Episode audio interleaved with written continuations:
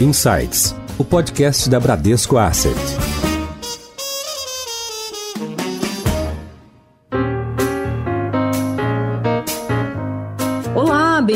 Mais um episódio do Insights, o seu podcast semanal da Bradesco Asset. Eu sou a Priscila Forbes e hoje nós vamos falar sobre o papel do BNDES na economia e na sociedade. O BNDES, Banco Nacional de Desenvolvimento Econômico e Social, atua como financiador em áreas estratégicas da economia, como infraestrutura, a indústria, inovação, comércio exterior, além de fomentar micro, pequenas e médias empresas, tendo sempre o desenvolvimento regional e socioambiental como prioridade. Mas o papel do banco vai muito além deste de concessão de crédito, atuando, por exemplo, na formulação de soluções para a retomada do crescimento da economia. Para entender melhor o papel do BNDES e a agenda do banco para 2021, hoje nós temos a honra de receber o presidente do BNDES, o Gustavo Montesano. Montesano, muito bem-vindo ao Insights e obrigada pela sua participação aqui. Olá, Priscila. Olá, Renato. Eu que agradeço o convite. Espero que o papo seja útil aqui, seja rico para quem esteja nos ouvindo. Obrigado mesmo pelo convite de estar aqui com vocês. E eu chamo de volta o meu parceiro aqui de Insights, que é o nosso diretor executivo do Bradesco, o Renato Enisman. Renato, bem-vindo de volta. Pri, muito obrigado. Montezano, é um prazer ter você aqui.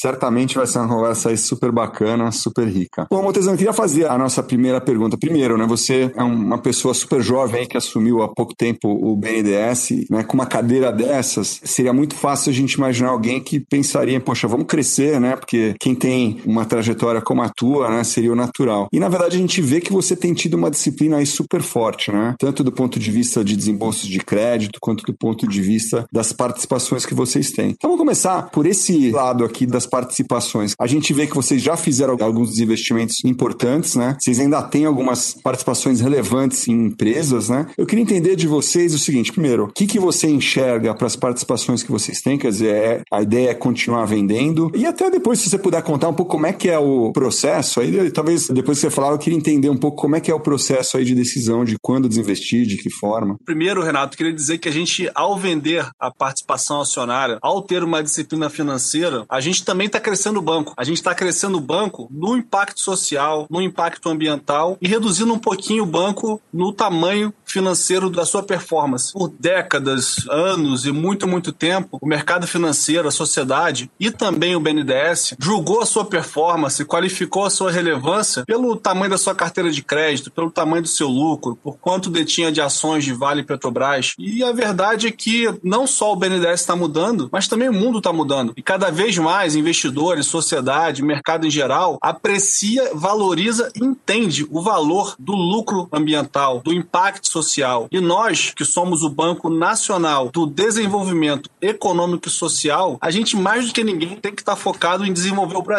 E aí seja desenvolver economicamente, socialmente e ambientalmente. E é só com o desenvolvimento equilibrado desse tripé que a gente vai ter um desenvolvimento estável de longo prazo no nosso Brasil. E aí falando um pouquinho da nossa carteira de ações especificamente, a atividade especulativa no mercado de ações é uma atividade nobre, ela gera liquidez para os empreendedores, ela traz referência de preço. Mas no Brasil de hoje, no mercado desenvolvido como está, e cada vez mais investidores, pessoas físicas participando disso, tem um banco público, um banco nacional, especulando posições com lucros unicamente financeiros na Bolsa de Valores, não gera qualquer desenvolvimento para o Brasil. Então, a razão da nossa saída desse mercado especulativo secundário em empresas maduras é desenvolver o mercado de capitais, por um lado, ao reduzir a participação do governo e trazer mais liquidez e deixar mais gente negociar aqueles ativos e focar o banco em ações sociais, ambientais ou de desenvolvimento estrito senso. Então é um grande reposicionamento do BNDES nesse mundo do impacto social e na vocação do banco. Não, perfeito que você, no fundo, né, volta às origens ali do que era o BNDES, né, do ponto de vista de objetivo, né? Então faz todo sentido. Porque assim, você pode vender, são participações super grandes, né? Você poderia eventualmente fazer, em alguns casos, uma oferta, você poderia fazer um block trade, né, que é aquela venda em bloco, através de uma corretora. Eventualmente, alguma participação pode ter interesse para algum estratégico, eventualmente controlador da empresa. Como é que vocês tomam a decisão? Como é que vocês pensam nisso daqui na hora de vender? A gente olha cada cada ação caso a caso. Não tem uma fórmula mágica para dizer para um padrão para usar para todas as ações. Por exemplo, no ano passado, a gente fez em fevereiro de 2020 a maior oferta secundária da história brasileira em ações do Petrobras. Na sequência, a gente fez ali um M&A, um deal privado, desinvestindo a STT. Depois a gente fez um maior bloco da história em ações do Vale. Depois fizemos uma oferta secundária também em Suzano. No começo do ano também vendemos a participação da Light num bloco na bolsa, uma posição mais de mesa. Então cada operação teve uma natureza diferente. E aí a expertise técnica do banco, os técnicos do banco muito bem qualificados que entendem do mercado, nos auxiliando na indicação e naturalmente todo o mercado financeiro, a banca de investimento privada brasileira também dando sugestões para como e de que forma sair de cada posição. E a verdade é que a gente teve competência, é verdade, mas também tivemos sorte de operar em bons momentos e a gente está muito feliz com o resultado que a gente atingiu até agora. Nesse programa de desinvestimento, a gente já saiu de mais de 50 bilhões de reais em posições, em todas essas que eu falei e mais algumas. E daqui para frente é a mesma metodologia, é a mesma disciplina, sem pressa, com parcimônia e principalmente não afetando o mercado, não desregulando, vamos chamar assim, o mercado, tendo em vista o tamanho do BNDES. E o bom é que a gente já está há mais de um ano nessa atuação, há mais de um ano saindo das posições, portanto o mercado já conhece esse nosso perfil cauteloso aqui de alguém que só vende quando o mercado quer comprar, jamais vai forçar qualquer tipo de saída. Ainda dentro desse assunto aqui de desestatização, né, que tá ligado a isso, quer dizer, vocês também têm atuado ali ajudando o governo a se desfazer né, nas privatizações, né, se desfazer de ativos que não necessariamente fazem parte da carteira do BNDES. Esse daqui é um assunto bastante relevante, né, para o Brasil, para a questão fiscal brasileira, né? Como é que vocês estão vendo, primeiro, como que é a atuação do BNDES e também vocês acham que esse processo de privatizações acelera nesse momento? É, já está acelerando, Renato. Se você for ver no ano passado, a gente teve um leilão muito bem sucedido de saneamento em Alagoas, se eu não me engano foi no mês de agosto, ali setembro, foi super bem sucedido, marcou o início da temporada de concessões e privatizações que está começando no setor de saneamento. Mais próximo do final do ano, final de novembro, dezembro, a gente também teve um segundo leilão muito bem sucedido da Companhia Energética de Brasília. Também surpreendeu o valor alto que foi obtido com aquele ativo. E aí o pipeline para esse ano está bem cheio, eu diria. Temos aí a Companhia Energética do Rio Grande do Sul, a C3E, temos a SEDAI, outros ativos de saneamento como Amapá, eventualmente Acre, e uma série de outros setores como rodovias, concessão florestal, aeroportos, que no caso no, no BNDES está fazendo exatamente, mas também está vindo ao mercado, outras companhias de energia elétrica. Estamos trabalhando na estruturação da operação de Correios, tentando que ela venha ao mercado ainda esse ano, se possível, aguardando ansiosamente da autorização legislativa para que a gente inicie os estudos da Eletrobras. Então, o pipeline ele já começou a acelerar e o que a gente tem visto, Renato e Priscila, é que um ativo bem colocado no mercado, bem estruturado e bem precificado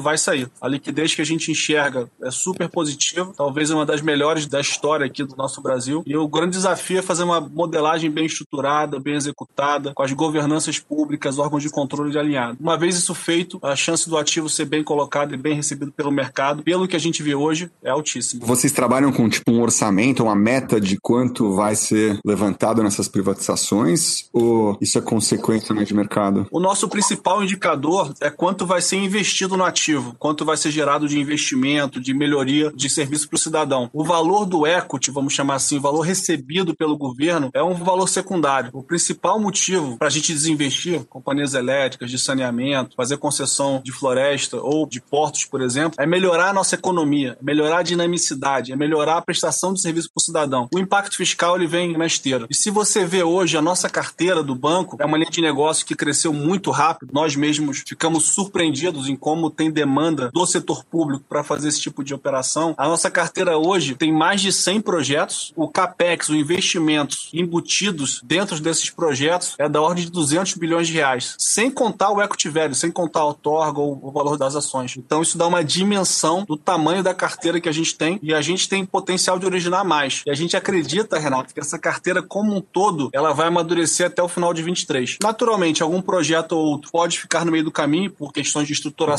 normais nesse tipo de atividade, mas tudo indo bem, boa parcela disso será colocado ao mercado até o final de 2023. Mais de 200 bilhões de reais em investimentos embutidos ali dentro. Tem um negócio interessante que é o seguinte, quer dizer, antigamente talvez a gente pensasse muito no BNDES, né, agora, vamos dizer, como uma fonte de crédito, né? E o que você está falando é muito mais, né, na verdade, de estruturar projetos, e você mesmo falou assim de levar a mercado, né? Talvez esteja com um número defasado, mas eu lembro que era assim, era mais ou menos mais de 20% do mercado de crédito total no Brasil era BNDES e hoje você já trouxe ele para próximo de 10%. Então assim, queria te perguntar, quer dizer, como é que é a política de vocês do ponto de vista de crédito é continuar de fato com um desembolso menor do que aquele histórico, né? E direcionar para onde, né? O que, que vocês pretendem do lado do crédito? Eu vou abordar a tua pergunta em dois aspectos. Primeiro, esse reposicionamento do banco para o que eu chamo da última milha. Por muito tempo, empresas, bancos viram seu negócio como eu estou aqui para vender um produto ou um serviço. E com o evoluir da sociedade, de, enfim, cultura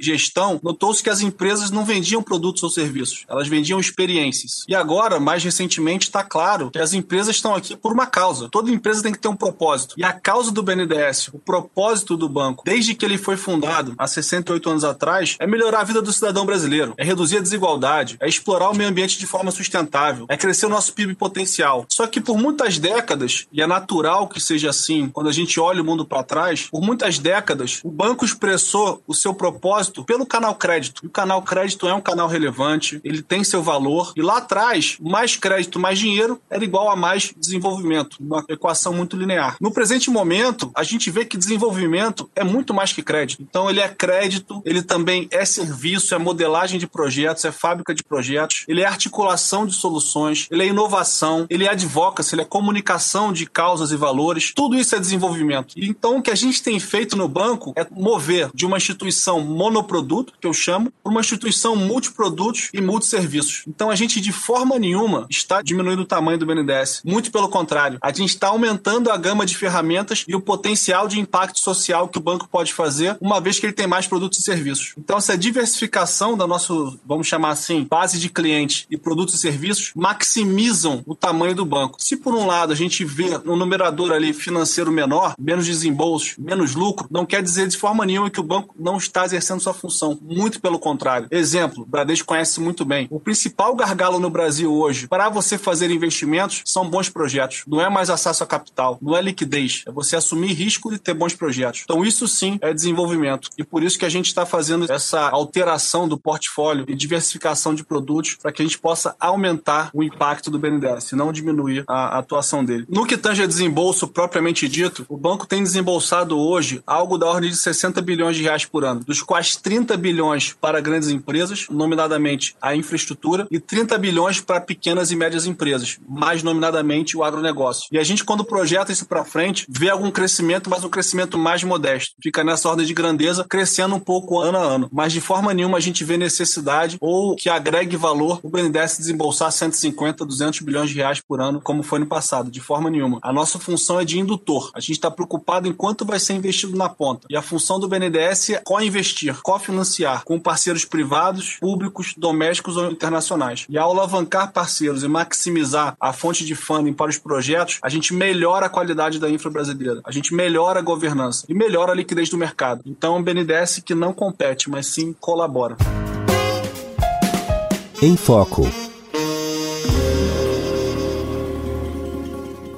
Montesano, você falou bastante desse propósito né, do BNDES na questão do impacto social, que vai muito de encontro com essa parte micro, né, do fomento às micro, pequenas e médias empresas, como você comentou agora. Então, queria que você falasse um pouquinho sobre o papel do BNDES nesse momento de crise, né? Quais foram as principais ações aí no sentido de retomada da economia, principalmente a esse pequeno e médio empresário, e também na questão das participações público e privadas, né, nas questões mais regionais, o que, que tem acontecido acontecido aí na agenda do banco? Priscila, esse momento de crise, eu acho que todos nós vamos ter que um dia escrever um livro sobre ele, cada um de nós da sua perspectiva, porque é um momento, foi um momento de muito aprendizado, muita insegurança, muita coisa nova, então era uma crise que ninguém tinha vivido, nenhuma pessoa viva tinha visto algo parecido. Era necessário muita humildade e cautela, mas ao mesmo tempo emergência do que e como fazer. E eu acho que a gente foi muito feliz. O governo federal, no que tange ao desempenho do canal Crédito, foi muito feliz na sua atuação. E não por acaso o nosso amigo Roberto Roberto Campos foi eleito banqueiro do ano pelo desempenho do Brasil no mercado de crédito. E aí, contando um pouquinho a história desse momento sobre a perspectiva do BNDES, eu tenho que começar aqui falando da primeira decisão do ministro Paulo Guedes. Foi uma decisão genial. A gente vinha com a agenda de repagar os recursos, repagar o tesouro, na linha que nós temos com ele. E logo que começou a crise, uma reunião de cinco minutos com o ministro, ele concordou integralmente, segura o caixa do BNDES para qualquer pagamento esse ano. Vamos focar, combater essa crise, mas sem tirar a vista da retomada, sem tirar a vista do dia seguinte. Então, Montesano, vamos focar em como suportar as empresas, mas continua tocando os projetos aí de modelagem, continua vendo o ano seguinte que a retomada é por infraestrutura, é por crescimento sustentável, não tira o pé do longo prazo. Então a gente dividiu o banco meio que em dois, um time tático e outro time estrutural, que continuou tocando a sua agenda. E nesse time tático, uma outra decisão muito difícil que o ministro novamente foi capaz de liderar e acertadamente tomamos é que esse suporte ao crédito tinha que focar no micro, pequeno e médio empreendedor. A nossa opção foi: vamos deixar as grandes empresas para o setor privado resolver e vamos focar em quem mais precisa: micro, pequeno e médio empreendedor, o que eu chamo dos nossos heróis nacionais, que são eles que carregam o Brasil nas costas. E aí, Priscila, vamos falar a verdade. Quando você fala de um banco público, especialmente o BNDES, que por décadas e décadas focou primordialmente nos campeões nacionais e nas grandes empresas, tomar uma decisão dessa, literalmente disruptiva, é algo muito arriscado. Então fomos criticados, fomos questionados, por que não ajudaríamos grandes empresas? Mas nada como a razão do tempo. E o tempo mostrou que a gente estava certo, que o ministro corretamente tomou a decisão mais difícil. E quando você olha os dados, o mercado de crédito para grande empresa, do Banco Central, subiu de 900 bi para 1 trilhão de reais em pouco mais de 45 dias. E o Bradesco viveu muito bem por dentro desse momento, as empresas sacando lá as contas e se resgatando dinheiro. Então teve uma expansão muito substancial nas grandes empresas. E poucos meses depois, o mercado de ações voltou a todo vapor. Um ano com grandes captações de ações, grandes captações de debêntures e uma expansão do crédito bancário para grandes empresas. Portanto, você teve dinheiro privado resolvendo problema privado para quem tem musculatura. E a gente pôde economizar e poupar o escasso recurso do cidadão brasileiro para ajudar aqueles que mais precisavam. E aí eu vou contar agora a história da pequena e média empresa. E me desculpe se ficar um pouco longo aqui, ficar um pouco estendido, mas eu acho que vale a pena. Eu só vou te falar depois, Montezano, que assim, eu tenho, né, entre outras áreas, tenho o, nosso middle. Então, depois que você contar essa história, eu vou contar aqui do meu lado aí, porque tudo que você tá falando a gente viveu, como você sabe, e vai ser interessante depois contar um pouco a perspectiva aqui do nosso lado, mas vamos te ouvir. Vamos, me conta que eu tô curioso para ouvir também. E aí, como é que a gente fez a atuação das micro, pequenas e médias empresas, Priscila? O desafio era como fazer o dinheiro chegar na ponta no momento de crise de risco. Havia uma aversão a risco. E muita gente comparando com 2008, erroneamente, joga liquidez no sistema, dá subsídio de taxa. E a gente falava, pessoal, não é um problema de liquidez. Os bancos estão bem capitalizados, estão com caixa, as empresas estão com caixa. É uma aversão a risco, é algo diferente. E aí fizemos um levantamento, um benchmark internacional, com a atuação de todos os bancos de desenvolvimento mundo afora. E o resultado foi, claro, a gente, nós, BNDES, a gente atuava em basicamente todas as vertentes, todos os produtos que os bancos internacionais faziam. Mas tinha um grande gargalo, tinha uma grande frente que a gente não atuava, que era a frente de seguro de crédito, de garantia de crédito. E por que, que a gente não atuava? Porque o Brasil não desenvolveu esse mercado. Mercado muito concentrado, muitos bancos públicos. Então, por razões históricas, nunca tinha desenvolvido esse mercado. Então, claramente chegamos à conclusão: o canal é seguro, é garantia. E aí conseguimos montar dois fundos garantidores muito relevantes, o Pronamp de um lado, o FGI PEAC de outro, além das medidas de liberação de capital pelo Banco Central para incentivar os bancos a emprestar para a PME, e foi um grande sucesso. Então a gente demorou ali de março a julho para azeitar essa máquina, para conseguir botar o produto, e alguns não funcionaram, outros funcionaram, naquele teste e erra, teste e erra, melhora. E aí quando você vê o gráfico de julho até dezembro, é uma inclinação da curva de estoque de crédito para pequena e média empresa que a gente talvez nunca tenha visto antes no Brasil. Então, em grandes números, se você olha de fevereiro de 20 até dezembro de 20, o crescimento foi de quase 200 bilhões de reais. Saiu de 520 bi para algo como 700 bi. Então, cresceu mais do que grande empresa. Então, Priscila, foi um baita desafio, um baita aprendizado, mas com inovação, propósito e trabalho colaborativo, a gente conseguiu enfrentar. E a gente só conseguiu isso porque não foi o BNDES sozinho, não foi o governo, não foi o Poder Executivo, foi todo mundo. Foi o Congresso Nacional, foi a presidência, foi a economia, BNDES, Banco do Brasil, Caixa, Banco Central, Febraban, os bancos privados, a BBC, todo mundo trabalhou junto na construção, com um propósito comum, com um senso de urgência e patriotismo. E aí conseguimos resolver essa solução de guerra que nos dá muito orgulho de ter participado conjuntamente aí com a sociedade financeira. E conseguimos apoiar os heróis nacionais a atravessar esse momento tão desafiador. Vou te contar aqui do nosso lado aqui, Montezano, você tem uma boa ideia certamente de como foi, né? E o que a gente fez assim, no primeiro momento, né, enquanto a gente acompanhava aí essa estruturação da solução que eu já vou falar e que vocês criaram, a gente teve uma primeira decisão que foi prorrogar e dar prazo para todos os nossos clientes que precisaram, né? Então, foram literalmente dezenas de milhares de contratos de parcelas ou de prorrogações de principal que fosse, que fizesse sentido ali para os nossos clientes. E aí, finalmente, quando vocês colocaram de pé o produto lá do FGI, que acho que foi o produto certo ali, né? Que no fundo é uma forma de dar prazo para quem não teria acesso a esse crédito, ele foi um sucesso incrível, assim, porque foi uma forma de vocês alinharem os bancos, né? Porque a gente também corria risco, mas com uma garantia desse fundo gerido pelo BNDES e de tal forma que, poxa, a gente conseguiu dar um fôlego para milhares, né? Ou centenas de milhares de clientes, segurar milhões de empregos, né? Então foi um negócio aí bem interessante. A gente viu aqui na ponta isso aqui acontecendo para valer, de verdade. Foi uma estrutura aí super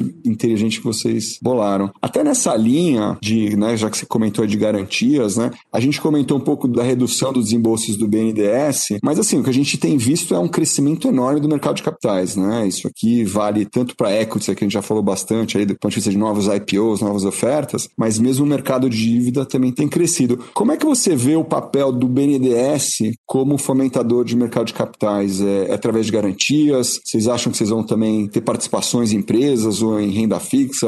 Como é que vocês pretendem ajudar o mercado de capitais? É, Renato, nessa mudança de perfil do funding brasileiro, do passivo brasileiro, seja bancário ou mercado de capitais, o banco também tem que se reposicionar. E como eu falei aqui anteriormente, não existe uma falta de liquidez no Brasil hoje. Você tem hoje uma dificuldade de apetite a risco. Então lá atrás, o BNDES era basicamente a única fonte de longo prazo em reais. E a verdade, com o juro caindo, situação fiscal se estabilizando, esse alongamento de prazos da curva brasileira, ele vai acontecer com naturalidade. E aí, para onde vai o papel do BNDES? É assumir risco. Assumir risco de projeto, assumir risco de construção. E a gente no Brasil não desenvolveu historicamente, também pelas mesmas razões que eu falei anteriormente, mercado muito concentrado, muitos bancos públicos, a gente não desenvolveu o que a gente chama de project finance, o financiamento de projetos, estrito senso, onde o credor assume o risco do projeto sem necessidade de fiança ou aval corporativo. E é para lá que o BNDES tem que ir. E aí, seja com crédito ponte, com créditos de médio prazo ou com garantias, como você falou. Isso é uma atuação totalmente complementar ao mercado privado. E na medida que você assume o risco de completion, né, de construção que a gente fala, e libera para o mercado aquela incerteza, o apetite por ativos de infraestrutura aumenta exponencialmente pelo investidor de fundo de pensão ou de longo prazo. Então a gente está se posicionando para isso, tá, Renato? Para poder assumir efetivamente esse risco de projeto e desenvolver, junto com o Bradesco, outros bancos nacionais,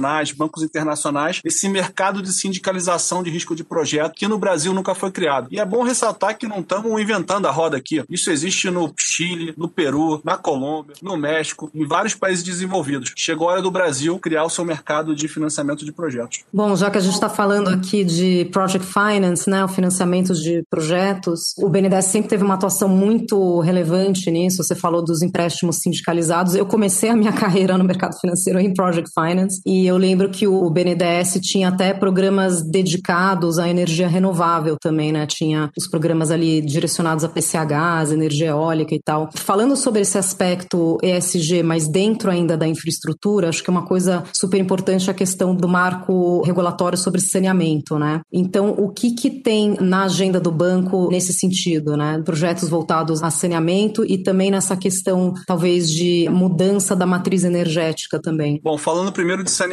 e esse aqui é o nosso carro-chefe, o principal setor prioritário, eu diria, do banco hoje é saneamento, por razões óbvias. O marco regulatório do saneamento, daqui a 10, 15 anos, possivelmente, quando a gente olhar para trás, ele vai ser talvez o maior marco de redução de desigualdade social no Brasil. Isso é um grande gargalo para a redução da nossa desigualdade social, sem falar desenvolvimento social, ambiental, econômico, falando só de desigualdade. E é por isso que a gente está focado nele. Se você olha de um ano e meio para cá, a evolução dele foi muito substancial. E eu divido esse em três etapas, tá? A primeira etapa, a etapa anterior à aprovação do marco, que já foi em junho, julho do ano passado. E a gente via ali uma expectativa de mercado, tanto público quanto privado de como é que seria essa dinâmica. Uma vez aprovado o marco, a nossa demanda dos nossos clientes, governo, por projetos de saneamento aumentou substancialmente. E o segundo marco relevante, ele aconteceu após o leilão de Alagoas, onde surpreendeu o mercado o valor obtido ali naquele projeto, primeiro projeto do nosso pipeline de saneamento. E o que eu vejo que vai ser o terceiro marco é o leilão da SEDAI no Rio de Janeiro, marcado para 30 de abril. É um projeto de 40 bilhões de reais entre outorga e investimentos, talvez o maior projeto de infraestrutura do Brasil, sem dúvida nenhuma, o maior projeto de impacto ambiental do Brasil, de melhoria ambiental. Rio Guandu, Baía de Guanabara, Praias Cariocas, 40 mil empregos gerados. Os números são gigantescos. E o que a gente vê hoje, na demanda por investidores, na perspectiva, na sinalização de mercado, é que a competição vai ser ferrenha. E a nossa leitura é que após esse marco, que vai acontecer, se Deus quiser, ao final de abril, a gente vai ver um aquecimento, tanto do lado político quanto do lado econômico, que o setor nasceu no Brasil. E se você tem uma ideia do tamanho desse ativo, quem comprar um dos blocos da SEDAI, se eu não me engano é o bloco 2 ou 3, não lembro, recordo exatamente o nome, mas o investidor que detiver só esse bloco, ele vai ser o maior operador privado de saneamento no Brasil, no único leilão. Então é literalmente uma porta de entrada para estar tá jogando esse jogo aqui no nosso país. E aí, falando do pipeline que a gente tem, eu posso esquecer algum estado aqui, mas Rio de Janeiro, Acre, Amapá, Porto Alegre, Ceará, Bahia, Rondônia e Minas Gerais. E estamos conversando com os mais alguns ainda para ver se a gente consegue aumentar essa carteira. Então, o apetite político e econômico está super saudável. E nessa questão de saneamento, essa mudança do marco fez toda a diferença. Né? A gente tem visto algumas empresas aí, a gente é bem próximo aí de né, Iguá, BRK, tem várias aí, não vou ficar dando nomes aí, mas que estão investindo muito, né? Isso aqui era muito numa aposta que ia mudar o marco e agora que mudou, acho que vocês estão no timing correto. Eu trabalhei numa tentativa de IPO da SEDAI faz uns cinco anos que a gente olhava e falava, isso aqui nunca vai sair. Agora acho que sai e eu concordo com você, vai ter bastante apetite. Uma mensagem importante sobre o marco legal e a visão do saneamento é que essa discussão se é público ou privada, se é estatal ou privado, ela é totalmente irrelevante, pessoal. O que importa é se o cidadão está sendo atendido. O cidadão tem torneira em casa, o cidadão tem privada, o cidadão tem questão sanitária adequada na sua residência. É isso que importa. Então essa discussão ideológica de ir para um lado ou para o outro, ela é secundária. E a gente prendeu o Brasil 30 anos nesse setor que é tão relevante para a desigualdade social por causa de uma questão ideológica que tem que ser superada. Se o público está atendendo, está prestando serviço, ótimo, que continue. Se o privado não está atendendo e não está prestando, que troque. E não importa se é público ou privado. Agora, não vamos preservar nenhum lado nem o outro por favoritismo ideológico. Vamos pensar na população. Não está prestando serviço, vamos trocar. O cidadão não merece isso. Sem falar do impacto na saúde pública, né, Montesano? Você melhora o saneamento, você melhora a questão da mortalidade infantil, você melhora. É uma questão de saúde pública mesmo, né? É tudo preciso. Se tem um ativo no Brasil que é ISD, é saneamento. Além da saúde pública que você falou, que você economiza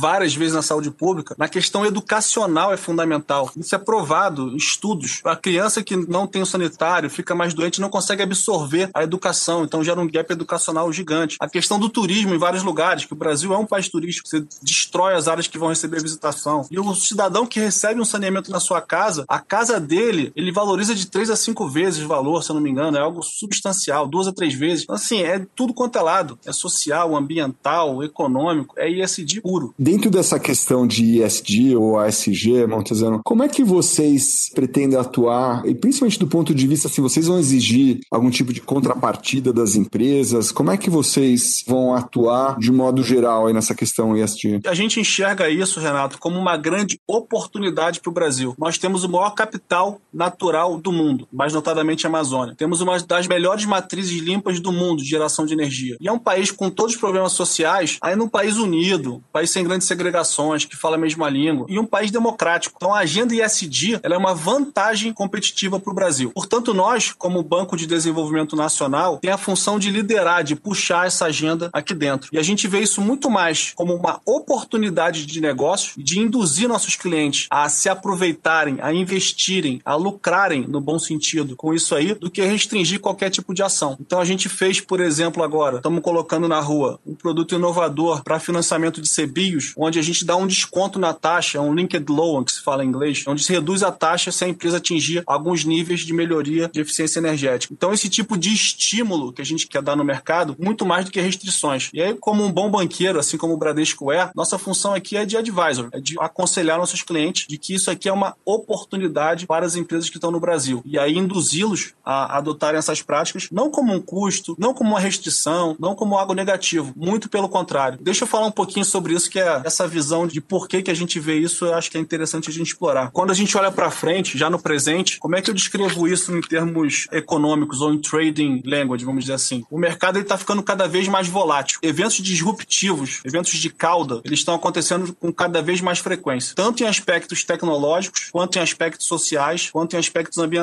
Então tá difícil prever o futuro, pelas disrupções e inovações em todos os setores. Para você navegar nesse mundo de desconhecido, o que as empresas mais resilientes vão fazer? Elas vão fazer investimentos sociais, ambientais e tecnológicos para se preparar para o momento adverso. Então você vai gastar um pouquinho do teu daily care ali na tua carteira para ficar um pouco com um varo ali, ou um sharp ratio melhor. E com isso você consegue sobreviver a esses impactos, essas disrupções. E é por isso que eu vejo as empresas que se adaptarem melhor a isso e conseguirem fazer investimentos sociais, ambientais e tecnológicos mais rentáveis, elas vão ter mais durabilidade, vão ter mais perenidade, vão ter uma taxa de desconto melhor, portanto vão negociar com prêmio e até ter mais acesso ao capital das empresas que não fizerem. Então, sob essa ótica do novo mundo volátil, onde eventos de cauda se tornam presentes e você tem que se perpetuar em relação ao seu concorrente, que a gente vê o ambiente de SD. E não como algo punitivo, muito pelo contrário. É porque as empresas que não fizerem possivelmente não estarão presentes entre nós daqui a 10, 20, 30, 40 anos. Você sabe que a nossa política aqui na Bran, e a gente replicou ela no Private, ela está muito em linha com o que você fez. Quer dizer, a gente tem. A Bran, em 2006, criou um rating ESG para as empresas que a Bran investe, né? Seja renda fixa ou renda variável. E aí, óbvio, isso aqui foi se aprimorando, né? Já 14 anos depois. Mas o que a gente tomou a decisão é de não usar isso aqui como um filtro negativo, né? Então, não é que dependendo do rating a gente não investe, até porque a gente acha que, assim, primeiro, é um desfavor para os nossos clientes, que eventualmente não teriam acesso a algumas empresas que outros clientes teriam. E além disso, o que a gente vê é que a gente tem uma forma melhor de agregar valor para as empresas, né? Então, o que a gente faz é, a partir do ano passado, né? Todo ano, pelo menos uma vez por ano, a gente vai falar com as empresas qual que é o rating que elas têm, se a gente dá um feedback para elas e como foi a evolução. Se elas melhoraram onde elas melhoraram, se elas pioraram onde elas pioraram. E esse rating não é divulgado, mas é uma forma, como você falou, de a gente tentar ajudar, gerar valor para as empresas que são nossas investidas né, dentro da Bran, mas sem deixar de, sem punir né, as empresas, sem deixar de dar acesso aos nossos clientes a essas empresas. É uma coisa até, de certa forma, parecida. É igual que não tem cliente que não vai ter acesso ao banco. Alguns vão pagar taxa mais cara, outros mais baratas, porque tem mais transparência, tem mais governança, tem um balanço auditado. E a gente viveu esse processo no Brasil há 20 anos. E as empresas que se profissionalizaram, tiveram melhor governança, mais transparência, tiveram mais acesso a capital. Vai ser a mesma coisa agora com o ambiente ESG sustentabilidade. Quem for melhor tecnologicamente, socialmente ambientalmente vai ter mais acesso a capital. Achei essa analogia muito legal. Perfeito, acho que é isso aí.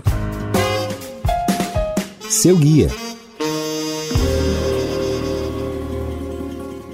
Vou mudar agora completamente aí o rumo da nossa conversa, sabendo, né, da tua trajetória aí rápida aí, assumindo o BNDES com uma idade aí super jovem. Conta um pouquinho aí como é que foi aí, como é que é a tua trajetória de lá de trás até o momento atual. Eu acho, Renato, que eu tive o privilégio, assim, de eu conseguir estudar numa escola pública quando era no primeiro grau, Colégio Pedro II, lá no Rio de Janeiro, na Tijuca, onde eu fui criado. E logo depois fui pro Colégio São Bento, que é provavelmente o melhor colégio do Rio de Janeiro, um colégio de elite. Então eu consegui ter a educação pública e o benefício da convivência convivência ali heterogênea em várias classes sociais e também o benefício de estar numa escola de elite do Rio de Janeiro que me permitiu em seguida seguir carreira fazendo faculdade no Instituto Militar de Engenharia, que é uma faculdade militar. Então escola pública, colégio de padre e uma faculdade militar. Então isso acho que me deu uma visão bem completa, assim, bem holística das coisas, me permitiu amadurecer cedo no sentido de diversidade. É o que a gente fala do ISD novamente, você ver, viver e vivenciar diversidade, eu acho que é muito positivo para a formação de qualquer executivo. Né? E aí na faculdade de engenharia eu comecei a fazer estágio no mercado financeiro e me apaixonei. E aí entrei no mercado financeiro em 2002, no Opportunity no Rio de Janeiro, na área de private equity. E aí segui carreira, fui pro Pactual em 2005 e vim pro BNDES aqui em, há dois anos atrás. Mas assim, me apaixonei pelo mercado financeiro de amor à primeira vista. Não conhecia, não tinha ideia do que era banco quando sentei lá. Basicamente, passei no estágio porque tinha prova naquele mês, então fui fazer a prova. Achei bacana, achei legal as pessoas, achei legal o lugar. Não tinha a menor ideia do que, que seria aquilo ali. E aí eu comecei a gostar e nunca mais larguei. E aí tentei sair de banco quando eu vim pro governo. Eu estava trabalhando em Londres ali de 2016 a 2018, na parte de commodities da BTG. E aí quando eu vim pro governo, eu tentei sair de banco. Fui trabalhar no Ministério da Economia, junto com o Salim Matar. Só que a vida me botou de volta pro banco.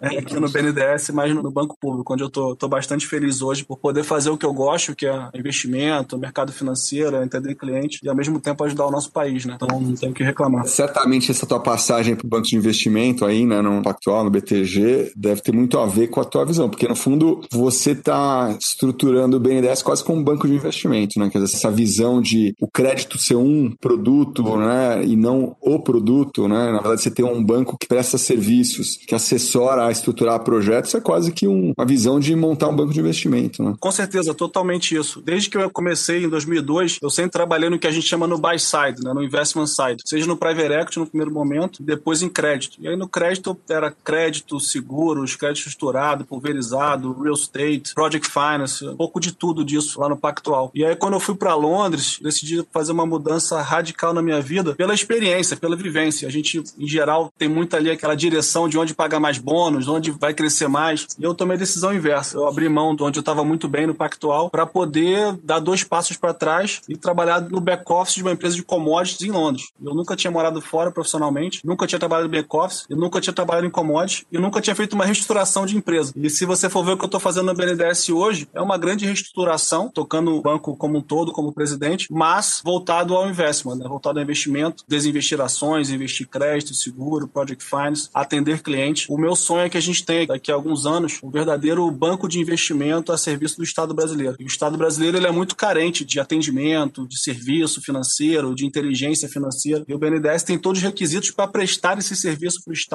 seja a nível federal ou estadual. E graças a Deus está dando muito certo e vai contribuir muito para o Brasil por décadas e décadas essa nova forma do banco atuar, vendo o Estado e a sociedade como cliente efetivamente. O que eu vejo assim, já tenho aí uns anos aí de convívio com o BNDES, né? Primeiro com banqueiro de investimento, agora aí com outros chapéus, assim, tô vendo essa transformação acontecer de uma forma muito clara. A gente viu agora aí na crise uma atuação aí super interessante de vocês. A gente falou aqui, contei a história do FGI, mas eu sei também que vocês elegeram alguns setores ali para atuar, inclusive com alguns bancos ali como capitães, vamos colocar dessa forma ali, para ajudar também a BNDES, que é uma forma que eu achei diferente, mas inteligente pra caramba de né, colocar também os bancos a serviço do país ali, porque tem alguns setores que, se eles travarem ali, né, seja a aviação comercial, seja o setor elétrico lá, que eu sei que também vocês ajudaram bastante a estruturar um pacote ali de, não vou dizer de resgate, mas de ajuda né, ao setor. Você falou que está fazendo essa transformação e já vi ela bem adiantada. Aí você está fazendo aí uma transformação de verdade. Eu acho que a Pete é uma pergunta que é a nossa tradicional aí. Chegando aqui ao final da nossa conversa, Montezano tem uma tradição aqui no podcast, que é sempre pedir uma dica de leitura que você possa compartilhar aqui com os ouvintes. É um livro que eu li há pouco tempo, eu achei bem interessante. Eu não sei a tradução para português, chama-se One From Many, que ele conta a história da Visa, Visa de cartão, como foi criada a empresa. E eu achei esse livro legal, primeiro porque a forma que ele conta a história ali, que ele vive aquela experiência de corpo e alma, o executivo que, entre aspas, fundou a Visa. Mas segundo que ele traz alguns princípios de gestão, como descentralização, propósito, colaboração, quebra de hierarquias, que são, na minha visão, bem modernos. Ele conseguiu fazer isso há décadas atrás. A história é bem bacana e eu acho que ele traz ali um, alguns preceitos e conceitos de gestão moderna, de propósito, de senso de missão social das empresas. Para mim, foi bem interessante e agradável ler, então recomendo isso aí. Já anotei aqui. Seria algo como um para muitos, né? Um para muitos, um para todos, é isso aí. Logo quando começou o BBI, a gente participou do IPO da Visa lá fora, né? Porque o